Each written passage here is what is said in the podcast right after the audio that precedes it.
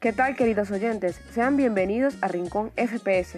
Iniciamos esta dosis de podcast hablándoles de los resultados ocurridos el día de ayer en la Champions League. Además repasaremos el partidazo que se viene hoy entre la Juventus y Barcelona y sobre la noticia ocurrida de la dimisión de Josep Bartomeu de la presidencia del Club Culé. Esto y más estaremos conversando junto a mi compañero Juan Rengifo, así que no se despeguen de la dosis.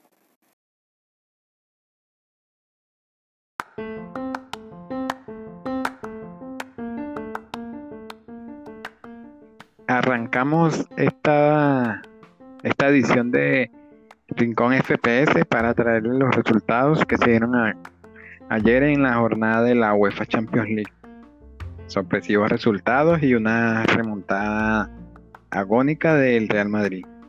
Este, entre los resultados destacados se encuentran que el Atalanta eh, igualó 2 a 2 con el Ajax. Gol en doblete del, del colombiano Duban Zapata le había dado la, la remontada al Atalanta que comenzó perdiendo los 2-0 con goles de eh, por el parte del Ajax de Tadic y de Traoré. En otro resultado, el Liverpool le ganó eh, dos goles por cero como local al modesto equipo del Midtjylland. Este, goles de, de, de Jota al 55 y de Mohamed Salah al 93. En otro resultado de el Bayern, Bayern Múnich ganó dos goles por uno al Lokomotiv de Moscú. Los goles fueron de Leon Goretzka al minuto 13 y Kimmich, Joshua Kimmich al minuto 79. En otros partidos también tenemos que el Atlético, el Atlético de Madrid regresó al triunfo y remontó un resultado adverso frente al Salzburgo, tres tantos por dos. El protagonista del partido fue el portugués Joao Félix, que se fue con doblete, y también marcó Llorente. En otro partido, el Oporto derrotó al Olympiacos dos tantos a cero con goles de Sergio Oliveira y Fabián Vieira el Olympique de Marsella cayó ante el Manchester City en Francia gracias a los goles de Ferran Torres, Gundogan y Sterling. Y el partido del grupo del Real Madrid entre el Shakhtar y el Inter quedó igualado a cero. Te cuento que el Shakhtar lidera ese grupo con cuatro unidades y el Inter queda con dos.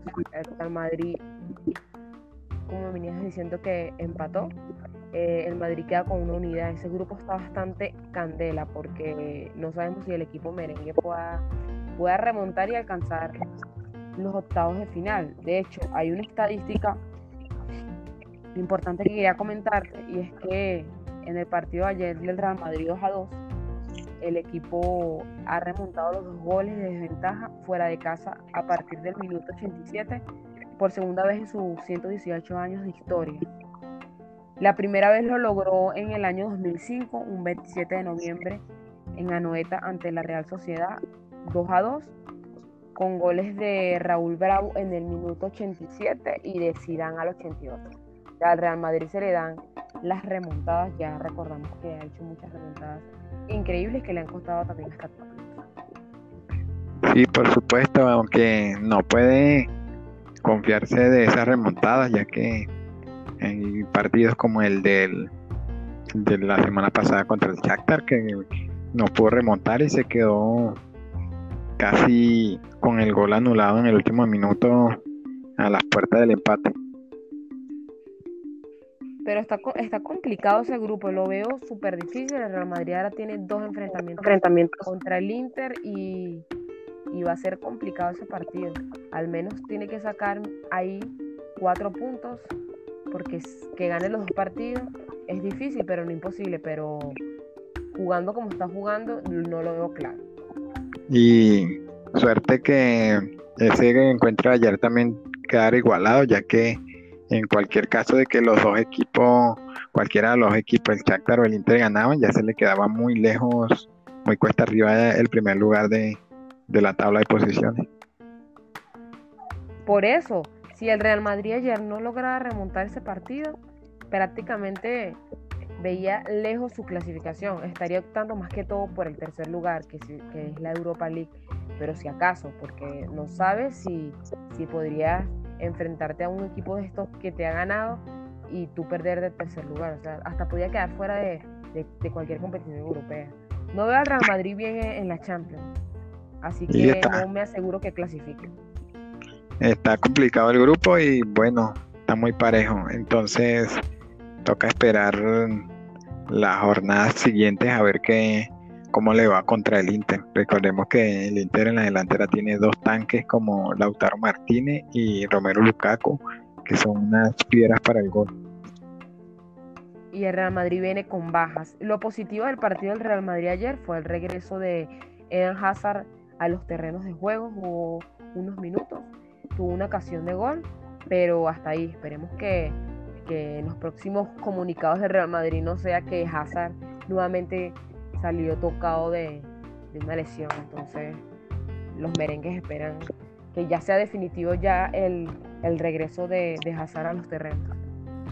Sí, eh, todos esperamos eso, que el jugador vuelva a mostrar su gran nivel mostrado en temporadas pasadas con el Chelsea. Y ayer te quería comentar, te quería comentar que ayer, el día de ayer se dio una noticia bastante importante para los aficionados del Club Fútbol Club Barcelona. Y es que Bartomeu y su junta directiva presentaron ayer la dimisión. Este, se anunció la decisión de que Bartomeu dejaba la presidencia del Fútbol Club Barcelona antes que el voto de censura de los socios decidiera su destino en el club. Este, a pesar de que el lunes él, aseguró que no iba a, presentar la dimisión, este, solo un día después, este, el dirigente oficializa su salida anticipada. Recordemos que él tuvo polémica con el caso de Messi, con la, la intención de Messi de dejar el club. Este director deportivo, este presidente del Club Barcelona es responsable también de la salida de Neymar del club y unos cuantos movimientos irregulares que se han dado dentro, de, dentro del plantel. Es buena noticia para, para los fanáticos y para el club culé que Bartomeu haya abandonado la presidencia porque como tú me vienes comentando ha tomado decisiones que han afectado directamente al club y creo que es una excelente noticia porque se planificaba que él podía dimitir sería para marzo. Entonces ya se adelantó eso y ahora Barcelona tiene que hacer esas elecciones y ver quién entra. Suena mucho la porta. Sería súper bien que la porta nuevamente estuviera al mando de, del Barcelona. Sí, por supuesto. Por lo, por lo pronto el equipo quedará en manos de una junta una junta gestora que convocará elecciones dentro de los próximos tres meses. A ver quién resulta electo como presidente del club. Suena muy fuerte como ya mencionaste la porta que quiere hacerse con la presidencia de, del club.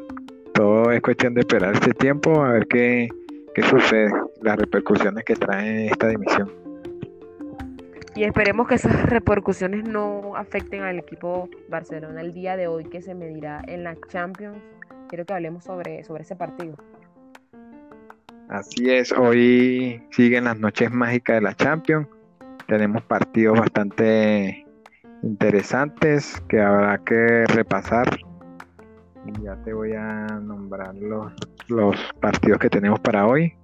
Hoy el, el Fe, Varos se enfrenta al Dinamo Kiev. La Juventus, con la ausencia de Cristiano Ronaldo, recibe al Barcelona. En Istanbul, de, en recibe al Paris Saint Germain y el Manchester United recibe al Red Bull Leipzig. Partidos emocionantes en esta nueva jornada de Champions. El más destacado, como todos sabemos, es el del Barcelona contra la Juventus, que tiene la ausencia de Cristiano Ronaldo, ya que volvió a dar positivo en la prueba de PCR, por lo tanto no estará presente en este encuentro. Sí, creo que es el duelo más atractivo de la jornada porque en otros duelos el Krasnodar recibe al Chelsea, Sevilla se enfrenta al Reims, el Borussia Dortmund frente a Zenit y el Brujas ante el Lazio. Pero más que todo lo que llama la atención es el partido del Barcelona ante la Juventus, un partidazo desde que se dio a conocer en, el sorteo. Entonces veremos muchos goles, espero ver muchos goles en este duelo. A pesar de que no va a estar Cristiano Ronaldo, vamos a tener a Messi vamos a tener a Dybala y a otros cracks también que, están súper fuertes en, sus equipos.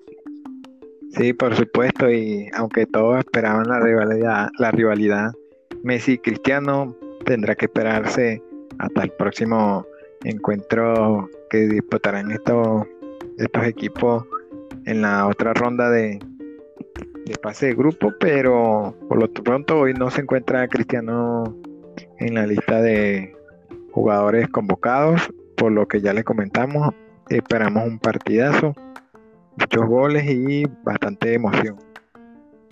¿Cómo ves el partido? ¿Cómo ves los resultados? Dame un, lánzate un aproximado de cómo podría quedar el partido.